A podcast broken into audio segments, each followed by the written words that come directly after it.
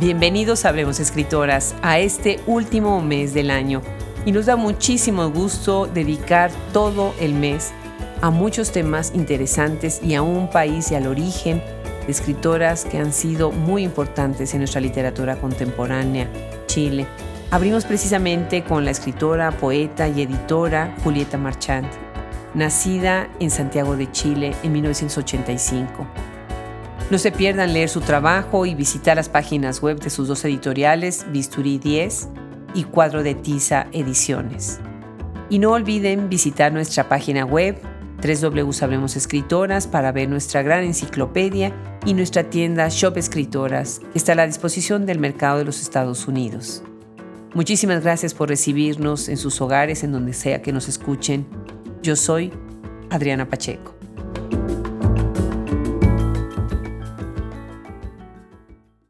Qué maravilla con esto de la tecnología poder viajar a lugares tan remotos, tan remotos. Imagínense la cercanía en un continente tan largo como es el continente americano y ahorita estamos llegando pues hasta la parte sur del continente con Julieta Marchant y estoy muy contenta en este mes que estamos dedicando a Chile, pues tener a una escritora, a una editora chilena. Muchísimas gracias Julieta por aceptar esta invitación. Muchas gracias a ti, Adriana, por considerarme y por este espacio, además dedicado a las mujeres, que me parece tan, tan importante de hacer. Muchísimas gracias. Pues imagínate nada más, ayer recibió de Amelia El el premio Phil y la verdad es que dije, bueno, ¿qué más tributo para el gran talento que se da en Chile que dedicar todo este mes al trabajo de ustedes? ¿Cómo ves la escena literaria en tu país? Qué maravilloso, ¿verdad? Lo que está sucediendo y lo que ha sucedido y se está rescatando ahora, ¿no? Sí, yo creo que estamos haciendo un trabajo, por un lado, de visibilización de las mujeres en la escritura, pero también de revisión de archivos, que me parece igual de importante, empezar a crear una, narrativa en torno a lo femenino y no solamente quedarse en la moda. ¿no? Ese trabajo de archivo me parece importante. Sí, estoy de acuerdo. Qué atinado ese comentario.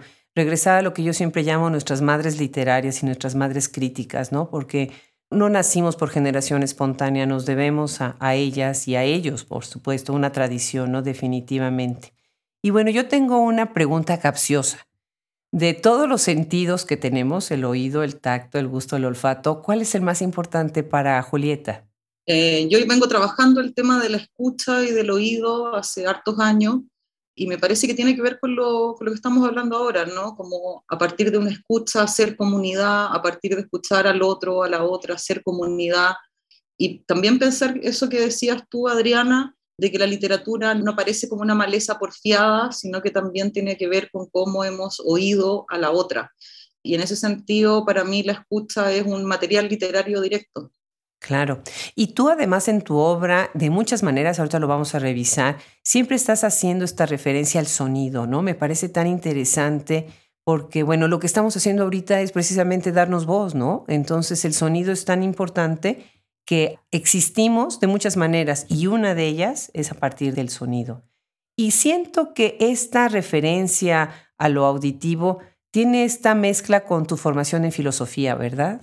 Sí, de hecho hay un libro que escribí casi enteramente que se llama Reclamar el derecho a decirlo todo. Prácticamente entero lo escribí oyendo clases de filosofía, tratando de entender, no pudiendo entender toda la densidad de esos materiales y escuchando entonces a partir de la incomprensión cómo las palabras sonaban y que en términos perceptuales esa escucha me generaba en el pensamiento. Creo que hay maneras de oír que no necesariamente son totalmente comprensivas, dejar de pensar que la poesía, la literatura, la filosofía es algo que tiene que comprenderse en su totalidad y empezar a pensar las palabras también en sus estímulos sensibles. Qué interesante, de veras fantástico. Esta dimensión tan, pues tan multifacética que tiene el sonido y la incomprensión de las palabras. Pienso en Saussure, ¿no? Ferdinand de Saussure hablando tanto esto de lo que es el significado significante y de los muchos planos que tiene una palabra, ¿no? Fascinante esta manera de desdoblar que haces tú en el sentido de la palabra. Mm. Sí, yo creo que ahí hay algo, hay muchas dimensiones que nos perdemos del lenguaje pensando que solamente hay que comprender y comprender de una sola manera, ¿no? Como esa unidireccionalidad del mensaje. La poesía me parece que no es un mensaje o es una fisuración de un mensaje. Y en esa medida puede abrir sus sentidos a un lugar que no sea solamente el significado. Claro. ¿Cómo se está trabajando tanto desde tantos aspectos el extender el sentido de la poesía, ¿no? El desenvolver, el ampliar y el ver la, la poesía desde otras maneras, ¿no? Estábamos el mes pasado dedicado a México, estuvimos platicando con Mónica Nepote, Carla Fessler y con Rocío Cerón, y mucho era la cuestión del sentir el sonido de la poesía, ¿no? Cada uno de los versos. ¿Qué, qué piensas tú acerca de esta cuestión tan sensorial para acercarse a la poesía?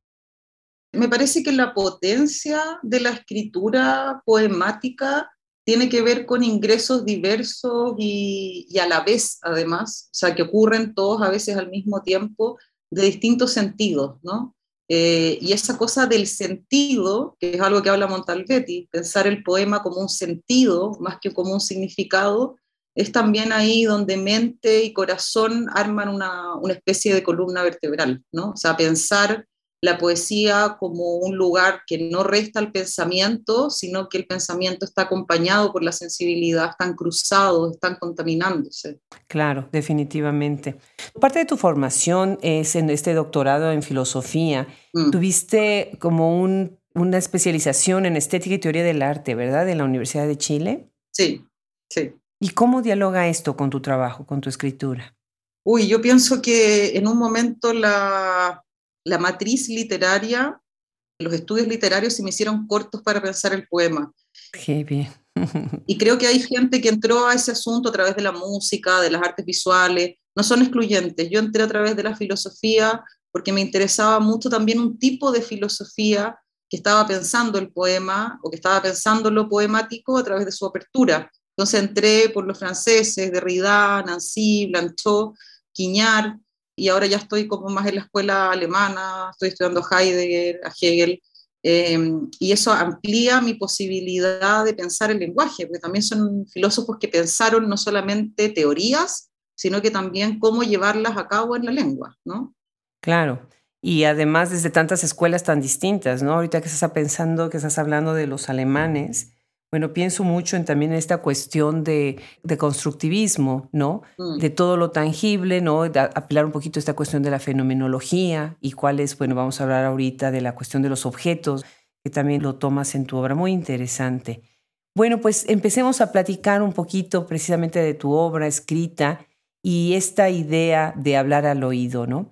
Esto lo tienes eh, publicado en Cuadro de Tiza, ediciones mm. en el 2017 y no sé qué piensen los demás que hayan leído este libro, los invito a leerlo, pero para mí el inicio me pareció sublime, de verdad. La manera en que está aproximándose Julieta me inspiró mucho a pensar desde una manera mucho más polifónica esta lectura. ¿Quieres leernos un primer párrafo de este libro?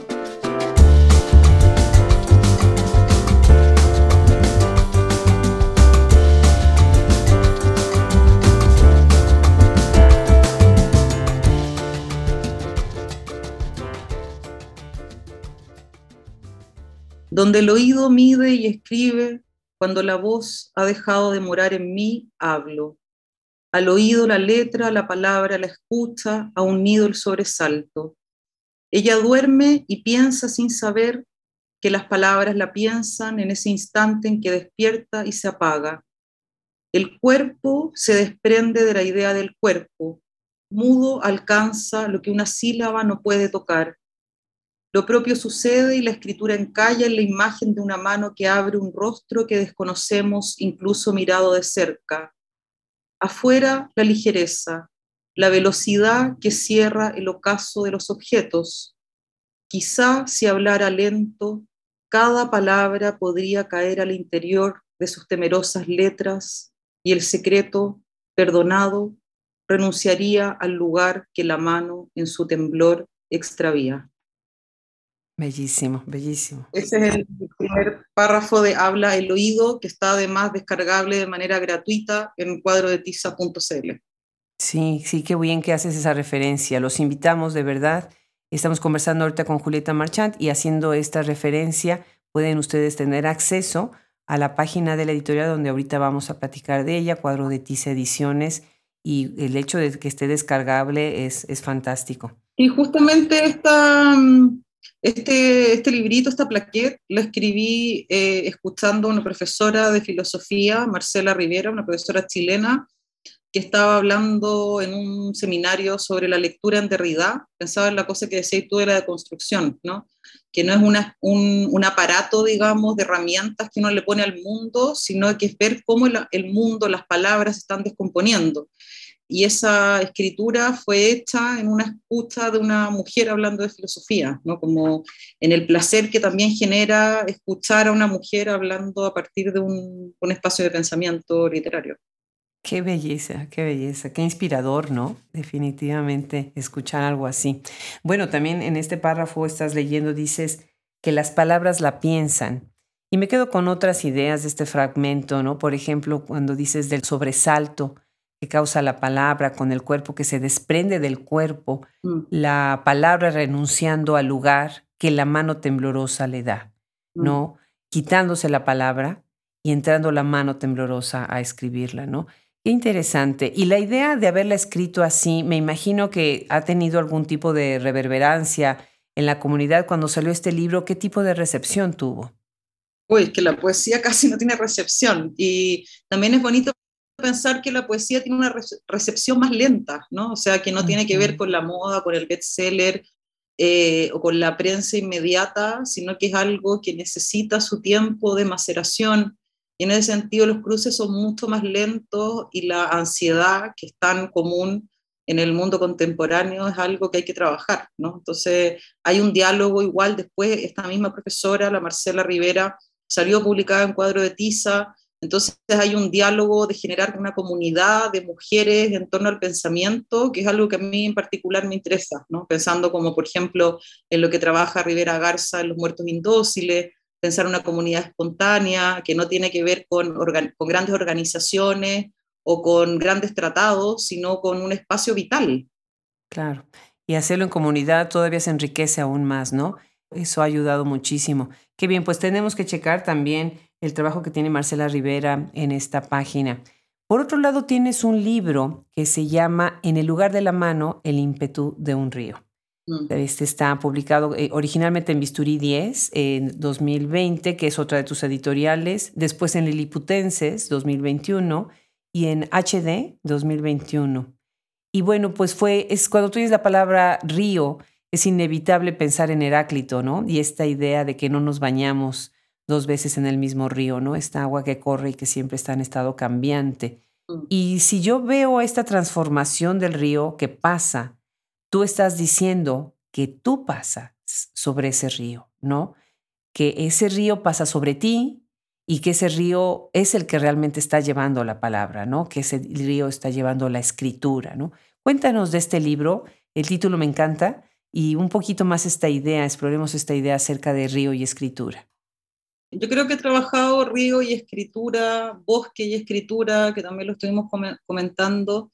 De todas maneras, para mí el río tiene que ver con el lenguaje, necesariamente. O sea, es como un, en el título está la palabra ímpetu, que para mí es algo fundamental, pensar el lugar de la escritura como un espacio impetuoso, que no quiere decir un lugar que no tenga pensamiento, sino que, ya casi toda Alicia Genovese, una poeta argentina, también empezar a pensar que el pensamiento en el poema es una erótica, o sea, la relación con el cuerpo, por eso también está la mano, la relación con los objetos, con la naturaleza, con el paisaje, es una relación también con el pensamiento, pero a la, manera de una erótica, ¿no? Ahí donde el cuerpo toca el río, el pensamiento toca el lenguaje, el lenguaje habla al cuerpo, está, está como colmado ese libro de eso, ¿no? Ahora, el espacio del libro es un poco más más tiene una cuota autobiográfica porque se trata de un duelo, eh, digamos, que ocurrió en la vida de una, una, persona, una persona muy querida que murió ahogada. Entonces ahí este, este sustrato biográfico también implica haber labrado un duelo a partir de la escritura, ¿no? Cómo la escritura puede ser una zona de acompañamiento para un duelo tan brutal. Claro, acompañando en el duelo. Y esto es una idea también, el binomio vida-muerte, ¿no? Mm. Por un lado, la misma está acompañando la muerte y de alguna manera le está dando vida, ¿no? Sí, la, la, escritura, si algo hace la escritura es vitalizar las palabras, ¿no? O sea, pensar, por ejemplo, cosas que a mí me interesan mucho, pensar la sintaxis, por ejemplo, en ese libro trabajo prosa y verso mezclado, trabajo también citas que van incrustadas en el texto, pensar la manera en que ese río es encauzado o bien te pasa por encima, eh, es pensar la, la, relación entre las palabras y cómo esa relación vitaliza las palabras que solas sea, sola la palabra mano o sola la palabra cuerpo o sola la palabra río, quizás no me dice demasiado, pero río, cuerpo, mano, habla, ahí empieza a aparecer inmediatamente una música que vincula o constela a las palabras de una manera determinada. Claro, claro. Por otro lado, esta dimensión de natura, ¿no? De la naturaleza. Ahorita mencionaste ya río, mencionaste agua, mencionaste bosque. Y, mm. y, siento que hay como una, está rescatándose si ya había, y claro que lo había, se están rescatando esas voces de escritoras que están hablando mucho de la cuestión de la relación con la naturaleza y de alguna manera de esta política del cuidado, ¿no? Nosotros acabamos de abrir una nueva sección en Hablemos Escritoras, que es Estéticas del Antropoceno, en donde se mm. está rescatando precisamente esta escritura. En algún momento, obviamente, también a ti te harán estas tres preguntas, Gisela Jefes, acerca de, de esta conciencia acerca de que hay algo superior a nosotros que es la naturaleza. ¿Sientes tú que este tema también atraviesa tu obra de alguna manera? Yo pienso que cada vez más y de manera involuntaria e inconsciente empieza a aparecer el paisaje, siendo yo una poeta muy urbana, yo vivo en un lugar hiperurbanizado, del cual no salgo prácticamente nunca, pues soy alguien como con fobia a los viajes, etcétera, entonces también una manera de aproximación a esa naturaleza que está tan lejos ha sido a partir del lenguaje, ¿no?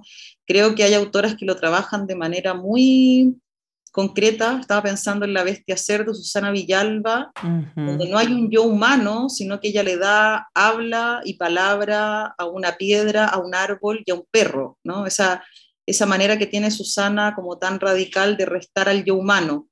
Yo creo que yo estoy en un lugar que me parece maravilloso lo que hace Susana, pero en mi caso creo que estoy en una compleja dialéctica entre naturaleza y, el yo conmovido por esa distancia. Qué bien, qué interesante. Y ese es un punto de observación distinto, porque el estar en lo remoto, a nivel remoto de la naturaleza, se le imagina o se le ve desde otra manera, ¿no? Definitivamente. Sí, aparece un deseo muy grande igual. En, ese, en esa falta aparece un deseo. Claro, claro que sí. Bueno, pues otro de los temas es esta idea de la lengua, ¿no? Y tienes este libro que acabas de mencionar, Reclamar el derecho a decirlo todo. Qué buen título. De verdad, quienes nos están escuchando ahorita no podrán negar que es todos los títulos son excelentes. Y en este estás diciendo, el corazón se vuelve una existencia en el lenguaje. Y, y obviamente me remite a través del corazón a lo corporal y a la corporalidad y esta articulación de la lengua, lengua como un aparato, parte del aparato fónico, ¿no? En donde vamos a articular una palabra. ¿De qué manera si tú piensas el cuerpo con órganos separados, ¿no? De, de alguna manera un cuerpo fragmentado, ¿no? Una mano, una boca, el corazón, todo esto converge en algún momento en la lengua. Cuéntanos acerca de la corporalidad en tu obra, porque haces estas continuas referencias. Mm, sí, hoy día me preguntaba un poeta cuál era la palabra que yo pensaba que se repetía más en mi escritura y yo pienso que es la palabra cuerpo, que aparece desde el primer libro hasta lo último que estoy escribiendo ahora, que todavía no está publicado. Y creo que es una, un asunto muy del cual nos hemos ocupado las mujeres, ¿no? O sea, el cuerpo es una evidencia de que somos mujeres y que tenemos un lugar en el mundo que pareciera ser ocupado por una otredad, que nosotras componemos esa otredad y en un punto el cuerpo se volvió esencial en esa medida, ¿no? O sea, en la medida de ser un cuerpo de mujer. Eso sobre todo al principio. Pero ya después empecé a pensar como, bueno, pero el lenguaje emerge del cuerpo, o sea, el cuerpo es una manera de texto, ¿no? Entonces tratar de ampliarlo desde ese ser femenina eh, o de ese destino femenino y empezar a pensar la literatura como una relación entre pensamiento y corporalidad o entre sensibilidad e intelectualidad, que yo creo que es el lugar que a mí me interesa, ese momento de cruce ahí donde la poesía es pulsión y pulsión de pensamiento, y tratar de dejar de pensar esa cosa binaria de lo femenino y el cuerpo y lo masculino y el pensamiento o el entendimiento, ¿no? Qué maravilla, qué rico, qué maravilla escucharte. Mira, en este micrófono hemos tenido a otras talentosas escritoras chilenas. Ha estado, por ejemplo, Lina Meruane, Patricia Cerda, Arelis Uribe, Tamara Figueroa, Lorena Amaro, a quien le debemos muchísimo. Ella fue puente para que yo pudiera conocerte y me ha enseñado muchísimo acerca de qué sucede con las letras chilenas hoy en día y antes, ¿no? Desde siempre, porque Lorena es una gran maestra en ese, en ese aspecto. ¿A quiénes lees tú? Pues, bueno, en este momento estoy leyendo mucha filosofía y estoy revisando los clásicos, sobre todo Hegel, Kant y Heidegger, que son como pilares, han sido pilares en, la pandemia, de autores a revisar con algún nivel de calma. Eh, me meto a cursos, seminarios, etcétera.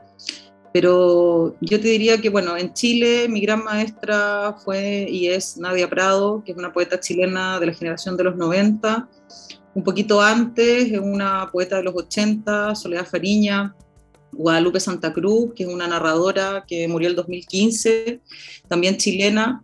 Tengo una cosa también con las escritoras que trabajan en la comunidad, que me pasa mucho eso con Cristina Rivera Garza. He sido editora muchas veces de Anne Carson, así que es una autora a la que leo bastante. Y últimamente me parece que hay voces de, mm, en lengua inglesa que no han sido tan traducidas y que están empezando a aparecer y que las he sacado y las voy a volver a sacar en mis editoriales, que son Mary Ruffle, que es norteamericana, Lisa Robertson, que es canadiense, que para mí son dos autoras importantes, sobre todo en el caso de Mary Ruffle, que es una autora que trabaja con la imaginación que me parece que es una facultad bastante relegada en la poesía, ahí donde leemos la poesía siempre como cualidad de un yo biográfico. Creo que la imaginación es algo a pensar. Qué bien. ¿Y vas a sacarlas, las vas a publicar en alguna de tus editoriales? Mary Raffle, el libro de ensayo traducido por Soledad Marambio sale el próximo año y el libro de poesía de Lisa Robertson, Hombres hábiles hombres, lo sacamos en cuadro de tiza, que es una selección, y Los hombres va a salir en enero por Bisturí 10 y también, bueno, sacamos La belleza del marido de Carson eh, y sacamos ahora hace poquito un libro de ensayos de, Nadia Prado y la novela también de Lisa Robertson, El fractal Baudelaire, eh, se está traduciendo ahora para Bisturí 10. Qué maravilla. Bueno, pues déjame ir a esas preguntas, después continuamos con sus otros libros.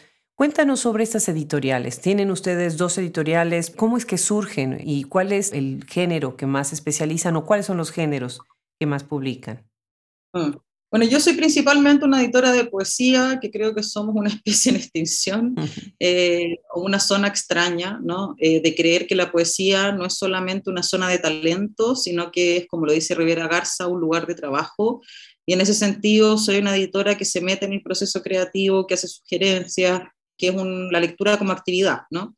Y tenemos cuadro de tiza por un lado, con dos chicos, eh, Nicolás Labarca y Víctor Ibarra, eh, Nicolás es poeta, Víctor Ibarra es filósofo. Ahí tenemos en cuadro de tiza cuatro colecciones, pero está sobre todo basado en poesía y en ensayo filosófico y en ensayo de autor, que creo que es algo que se está empezando a publicar ahora, que es empezar a pensar, bueno, es que no es que los filósofos piensen y los poetas escriban, sino que los poetas también y los escritores también son sujetos que están pensando en torno al lenguaje y hacer una colección, bueno, ahí sacamos a Carson, a Mary Ruffle, a Nadia Prado, la gente que te estoy mencionando, ¿no? Los románticos alemanes, Goldelin, Novalli, Goethe, fueron grandes pensadores del poema, no solamente escribían poesía, sino que eran filósofos del poema, ¿no? Eh, entonces, ese nicho a en particular me interesa mucho, pensar uh, el pensamiento de los escritores o de las escritoras. Eh, ahí hacemos solo plaquettes las, vendemos al costo prácticamente, es como un dólar y medio por dar un, precio en dólares, y en la página Cuadro de Tiza apenas se quedan, digamos, fuera de stock las plaquettes, se van subiendo a la página, así que se van liberando, por si quieren revisar, hay un montón de títulos liberados. Y después está Bisturí 10, que, que es una editorial que tengo con otra poeta chilena, un poco más chica que yo, Emiliana Pereira, y ahí ya, ante la necesidad de gente diciéndome, bueno, saca libros, saca libros, y yo querer dignificar el formato de plaquet sin tener que hacer lomo, poder seguir vendiendo tan barato y que se difundan las escrituras sin la necesidad de la autoridad del libro, no quise nunca sacar libros en cuadro de tiza, así que armé una editorial paralela que se llama Bisturí 10 y también tiene poesía, ensayo de escritor, está por ejemplo Susan Howe, está Montalbetti, y, empezamos una colección de, de, libros ilustrados para niñas. Partimos con El Mundo Redondo de Gertrude Stein, eh, que es un tremendo libro y que piensa un poco el espacio de la infancia como un lugar menos paternalista, ¿no? Esas son mis editoriales, por ahora. Qué bien, qué bien. Bueno, lo que yo veo en tu página de cuadro de tiza, me parece muy interesante esta idea de tener poesía, ensayo, ensayo de escritores, y también tienes otro que es angular. ¿Qué es angular? Angular son textos híbridos, eh, son cartas, son cuentos filosóficos, estamos pensando también un poco, pero una editorial que tiene 11 años, entonces evidentemente escuchar eh, lo que está pasando ahora y lo que está pasando que se están cuestionando los géneros y quizá tener tan categorizadas las colecciones te deja muchas cosas afuera, ¿no? Entonces, tratando de salvar ese espacio, empezamos a angular. Cierto. Fíjate que con el proyecto Hablemos Escritoras, al principio, bueno, como todo era la enciclopedia, el repositorio de voz, que es el podcast, mm. esta gran biblioteca en donde tenemos este, más de mil sugerencias de títulos y todos los catálogos de las editoriales que vamos sumando, como que en ese momento no era tan conflictivo esta cuestión de denominar a los textos en algo. En mm. el momento en que abrimos la tienda, Shop Escritoras, y yo eh, enferma, verdaderamente enferma de este encajonamiento que hacen muchas librerías y muchas bookstores, ¿no? En mm. donde todo es nada más a través de ciertas palabras clave, ¿no? Traté de explorar otras maneras en donde se puedan encontrar libros, haciendo esta curaduría literaria que explora más y decir, bueno, ok, estos libros hablan, por ejemplo, de la hermandad. Alguien quiere hablar, leer sobre hermandades, ¿no? Alguien quiere leer sobre naturaleza, alguien quiere leer sobre, no sé, violencia de género, ¿no? Ir un poquito más adentro mm. y obviamente podríamos entrar en esta polémica acerca de las etiquetas, ¿no? Del label, de las categorías y decir, bueno, es que no se puede. Y efectivamente, a veces la riqueza de la literatura es no tener que encajonarla, porque hay esta hibridez que ahora además se está dando tanto, ¿no? Por otro lado, bueno, si se tiene que poner en algún lado, en el librero, ¿no? Pero si se puede poner en muchos libreros, es como si el libro se desdoblara cuando lo haces online y mm. puede estar en muchos estantes, lo mismo que no puede estar, lo que no puede suceder en una librería, que no puedes tener un libro regado por varios lados, ¿no? Mm. Entonces me parece muy relevante lo que dices precisamente porque en ángulo entonces estás tú ayudando, al angular está ayudando a esa bisagra, ¿no? que está ahí, que une un texto de un tipo, de un género con otro. ¿Qué te parece? Sí, yo estoy también como autora experimentando con eso, o sea, ya en, reclamar el derecho o en, en, el lugar de la mano, ya el verso, digamos, tradicional, el corte versal, la pausa versal, como dice Leberto, no me parecía suficiente. Tengo claramente una tendencia a la prosa, pero tampoco quería escribir una novela, entonces fue como ya, tengo que encontrar una manera quizá más plástica y menos editorialmente castrada para empezar a escribir los libros, ¿no? Y ahora estoy en un momento en el que, en el que ya no sé si me hace tanto sentido sacar solo libros en papel, y quizás me guste, ahora estoy pensando en un proyecto para trabajar un, libro digital, pero no un PDF descargable, sino que empezar a trabajar con programación, ¿no? Y eso también es una manera de pensar el, el asunto más allá de la, del, como del lugar que te pone el librero, que es muy acotado y que está traspasado totalmente por el mercado, ¿no? Cierto, cierto, definitivamente. He contado muchísimas veces la anécdota de que cuando he llegado a las librerías y les pregunto, el nombre de alguna autora y el librero me manda, ya sabes, ahí al rincón, ¿no? En la M, junto a Misterio, ahí está Mujeres. Entonces es casi, bueno, es ofensivo, ¿no? Pero ah, es de verdad, como dices, este lugar acotado. Bueno, pues regresemos a tu trabajo, a tu, de verdad, tus obras. Este libro, El nacimiento de la hebra, me conmovió muchísimo esta relación que tienes con tu madre, este tributo que le rindes, ¿no? Dedicarle un libro a una madre, pues es mucho, ¿no? Y me encanta cómo en tu obra continuamente haces referencia a ella, en tus presentaciones del libro. Cuéntanos de esta, de esta bellísima presencia eh, de tu madre y, y, en general de cómo hablas tanto de la historia familiar, sin entrar en esta cuestión tanto autobiográfica, ¿no? O de autoficción, ¿no? Bueno, ahí hay algo que tiene que ver con la naturaleza. O sea, en el caso de, de cómo está configurada la madre en los libros, es la madre en un contacto con la naturaleza. Mi mamá, autobiográficamente, digamos, es apicultora. Eso quiere decir que, que tiene muchas abejas en su casa, que trabaja con abejas específicamente. Y eso a mí me abrió un mundo, ¿no? O sea, un mundo en lo urbano. Fue como que alguien me abriera una ventana inmensa y empecé a investigar sobre abejas, empecé a trabajar con mi mamá, a ponerme el traje, a abrir las colmenas, a buscar a la abeja reina y ver eso, o sea, mis lentes ya son literarios, ¿no? Como que mi manera de ver el mundo es pensando en cómo poner las palabras que quiero ponerle al mundo, eh, tratando de, saltar esa grieta que significa siempre que el lenguaje es insuficiente y esa experiencia con la naturaleza de oírlas, ¿no? O sea, como si algo ocurre cuando uno abre una colmena, es pura escucha. Entonces ahí pasó algo con la figura de mi madre que es importante. Ahora todos los libros yo, yo creo que están articulados siempre desde la figura de femenina. En el nacimiento de la hebra es la abuela, la madre, la hija. En reclamar el derecho a decirlo todo es la madre, la psicoanalista. En, en el lugar de la mano eh, está la figura de la nadadora, y, es algo espontáneo en principio, no es un cálculo quirúrgico, sino que mi mundo está colmado de mujeres. Y creo que visibilizar eso, un mundo colmado de mujeres, también es para que otras mujeres se reflejen y se encuentren en esa comunidad femenina que es espontánea. Claro. Y ahorita que estás diciendo de la nadadora, eh, uno de los comentarios que te iba a hacer es que es muy interesante cómo habemos muchos que estamos en el mundo de la literatura que somos nadadores, que nos gusta nadar. Cristina Rivera Garza, la que has mencionado, Socorro Venegas, otra escritora mexicana, a mí me fascina, o sea, es mi, terapia. Y esa presencia del agua y de la natación es interesante cómo regresa en la literatura de muchas maneras. Y ahorita se me escapan otros nombres de proyectos muy lindos que han tenido que ver con la escritura, escritura de mujeres y natación, ¿no? Interesante. Aguas de la Alicia Genovese, por ejemplo, tiene la figura de María Inés Mató, que es una nadadora. Eh, y ella cuenta la historia específicamente en sus poemas de eso y lo vincula también con, con Heráclito, etcétera, con visiones antiguas del agua como origen del mundo. Es un trabajo muy bonito, Alicia Genovese, y lo va cruzando con referencias, pues también me parece que es interesante pensar que, un libro no es una escritura espontánea simplemente, sino que también implica investigación.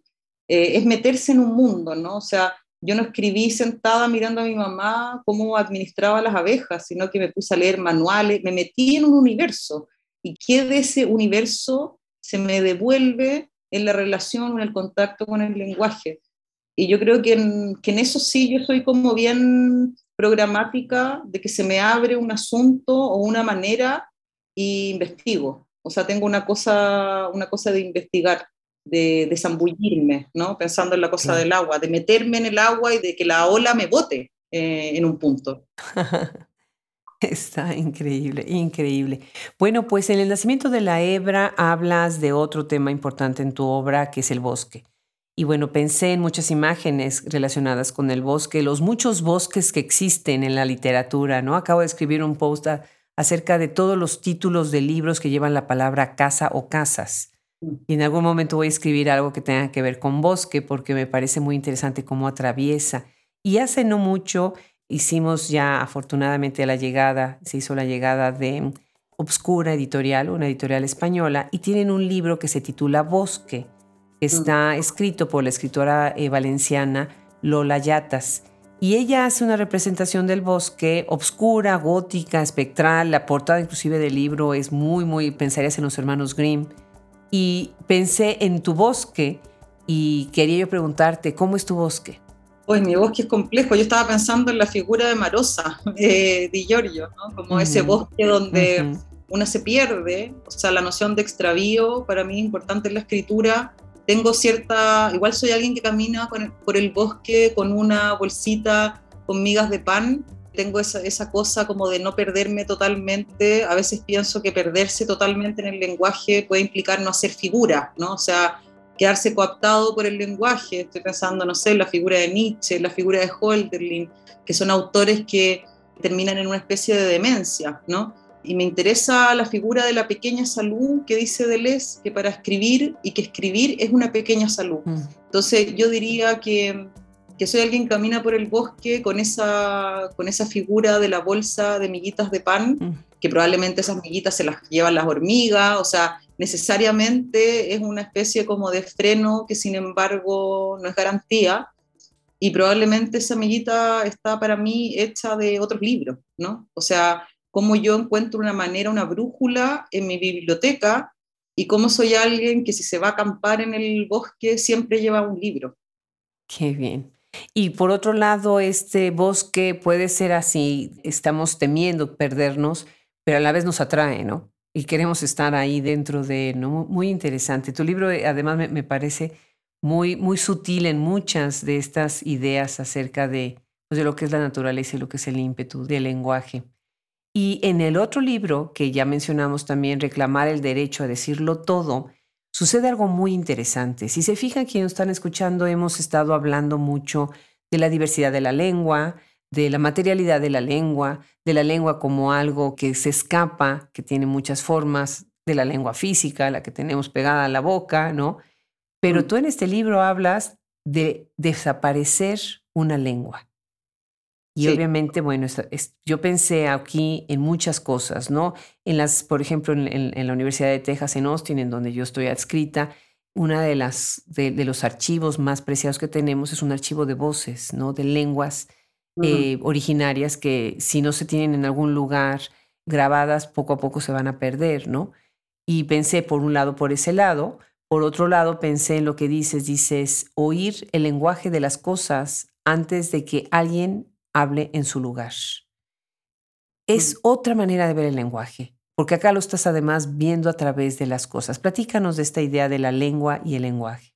Sí, eh, es un verso que se repite a lo largo de, reclamar el derecho a decirlo todo. Desaparece una lengua, desaparece una lengua en un punto. Pensaría que la repetición, y esto es Stein, no siempre dice lo mismo, sino que cada vez que enfatiza genera una diferencia. Y en este libro en particular yo estaba trabajando, no tematizándolo, con la figura de Cristina Calderón, que es Yagán, eh, Yagana, y que es la última hablante de su lengua. Y en un momento vi un documental donde ella contaba que cuando se muere su hermana ya no tiene con quién hablar en su lengua materna. Qué terrible. La soledad que significa esa única hablante en el mundo de esa lengua que puede tener, tiene una nieta que está tratando también de hacer lo que decís tú, ¿no? Un trabajo de archivo, etcétera, pero no es el, esa lengua no es el primer ímpetu, no, no, no tiene que ver necesariamente con una memoria instintiva del cuerpo. Y esa historia me conmovió profundamente y empecé a pensar y a investigar también a partir de, la, de las lenguas y su desaparición y qué golpe significa eso en una vida, ¿no? Eh, algo más, más vital. Por eso aparece esa figura, pero claro, no, no lo tematicé tanto pensando justamente en abrirlo y que cada territorio tiene su lengua muerta. Claro, conmovedor lo que dices, ¿no? Terrible. Y así va a pasar con muchas otras. A veces ni siquiera vamos a poder tener un recurso para atesorar esto y sobre todo a que se, como dices, de manera natural se repita, se aprenda por las nuevas generaciones, ¿no? Terrible.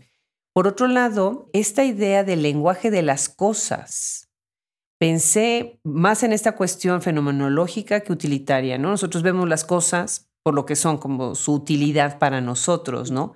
Desde el punto de vista fenomenológico va a ser las cosas que nos sirven para hacer algo, ¿no? Acá estás hablando de las cosas que son en sí mismas el lenguaje, ¿sí? Y mm. que y dices, antes de que alguien hable en su lugar. Mm. Sí, me parece que esa relación, pensando en que citabas a, a Saussure, esa relación azarosa entre las palabras y las cosas es un enorme misterio, ¿no? O sea, hay un verso de Dan Carson en La belleza del marido que dice, en realidad, ¿qué una las palabras con las cosas? Y yo creo que esa pregunta, que parece tan llana, ¿qué una las palabras con las cosas? Es una, una, pregunta que yo me hago desde que soy niña. O sea, ¿por qué silla? ¿Por qué mesa? ¿Por qué lámpara? ¿Por qué?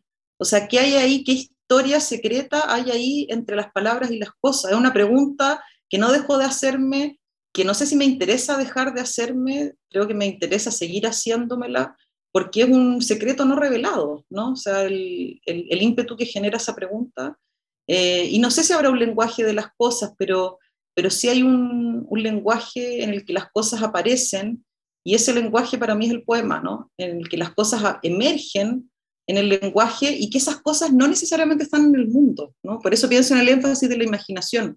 Yo puedo hablar de cosas en un poema que no existen en el mundo. Y eso es lo que a mí me interesa, que me interesa como potencia en la poesía, ese lugar, digamos, de no correspondencia. Claro. Por otro lado, aquí Julieta, al desaparecer la lengua, queda el sonido, queda la, la vibración, eh, que el oído se, se, acople a los vocablos, ¿no? que le parecen familiares. Me mm. parece que propones otra manera también de relacionarnos entre nosotros mismos como seres humanos y con las cosas que nos rodean. Y había pensado en el énfasis sobre el silencio. Si estamos hablando tanto del sonido, mm. me haces pensar en el silencio. Bueno, ahí hay también algo que citaron en la presentación de Reclamar, que es la, anécdota de John Cage, que contrata el servicio de meterse en una cámara en la cual no entra absolutamente ningún sonido.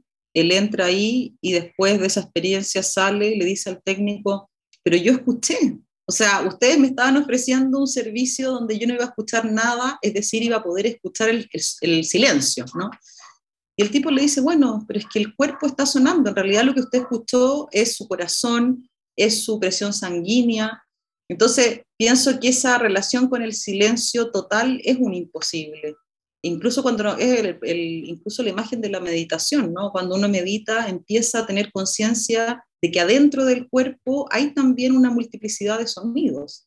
Quizás esos sonidos no son palabras o no son signos o no podemos entenderlos como queremos comprender, pero ese espacio es el que a mí me interesa, ¿no? Cuando las, las palabras suenan, el cuerpo suena, y la manera de, aproximarse a eso no es la comprensión tal como la entendemos, ¿no? Y la poesía también ofrece eso. Qué bien. Claro que sí, qué experimento tan bueno y la respuesta, pues sí, obviamente estamos llenos de ruido por dentro, por fuera. Mm. Para ti, Julieta, ¿qué propósito tiene la escritura? Oye, para mí no sé si la escritura tiene un propósito, pensaría que está en otro lugar, en un lugar que no está vinculado a propósitos objetivos, sino que es una, un espacio de pensamiento probablemente no organizado, y en ese sentido me parece muy interesante la relación entre filosofía y literatura, haciendo el link un poquito para atrás, que mi sensación es que lo que la poesía piensa pareciera impensable y la filosofía va detrás organizándolo, ¿no? volviéndolo lógico, eh, volviéndolo un sistema. Entonces, ese espacio que la poesía abre en torno a la mente, a las posibilidades perceptuales, es lo que a mí me interesa, más que como objetivo, lo que le hace la poesía al lenguaje, ¿no? Sí, sí, genial. Es lo que le hace la poesía al lenguaje. Genial. Bueno, pues se está acabando nuestro tiempo con esta conversación tan interesante y tanto más que decir, pero estoy curiosa de saber qué es lo que estás haciendo ahora, cuáles son tus nuevos proyectos, en qué estás trabajando. A ver, en este momento estoy escribiendo una novela, que es algo que he hecho varias veces, siempre con poco éxito. Yo tiendo a votar harto, harto, harto lectura y libros y creo que quedan en la memoria del cuerpo, así que no soy tan ambiciosa con eso. Va a salir ahora en marzo mi primer ensayo, que se llama Contra el cliché, genio y técnica, donde trabajo el problema del genio, tratando de votar un poco esa figura y pensando en el trabajo. Y empecé a escribir también hace poquito un libro que trabaja apropiación a partir de libros que yo he editado, tratando de mostrar o exhibir cómo la labor editorial afecta también en la escritura propia. Ah, wow, qué interesante. Con libros de otros autores que tú has publicado. Sí, libros de bisturí y de cuadro de tiza principalmente. Claro. Es que sucede algo muy interesante. Ustedes con las editoriales, yo con el podcast y con la enciclopedia, tenemos al alcance muchísimo material para hacer muchísima investigación, para hacer redes, para entrecruzar información, ¿no? Para eh, descubrir, reconocer ciertas líneas, temáticas, tendencias, ¿no? Muy interesante la, la riqueza de tener este, por decirlo así, un archivo, ¿no te parece? Sí, también como una, una zona, hay una cosa que dice Rivera Garza, los muertos indóciles, indóciles, de pensar también la escritura como un lugar de agradecimiento. Y para mí ese libro es también un, un, lugar de agradecimiento hacia la comunidad que me ha formado. O sea, los libros que yo edito también son un lugar de formación. Claro. Pues qué bonito lo que deben de sentir tus eh, escritores que están editados por ti, que los veas así, ¿no? Como, como alguien que te está formando también a ti, ¿no? Pues te felicito, Julieta. Me encanta esta inauguración contigo de un mes dedicado a Chile. Qué bellísimo país. De verdad, yo recuerdo cuando lo he visitado, que siempre lo he gozado mucho. Y bueno, pues te mando un abrazo muy grande desde Austin, Texas. Estamos pues bastante lejos y a la vez bastante cerca. Muchas gracias a ustedes, muchas gracias Adriana por tus preguntas. Les mando un beso. Igualmente, hasta luego. Chao.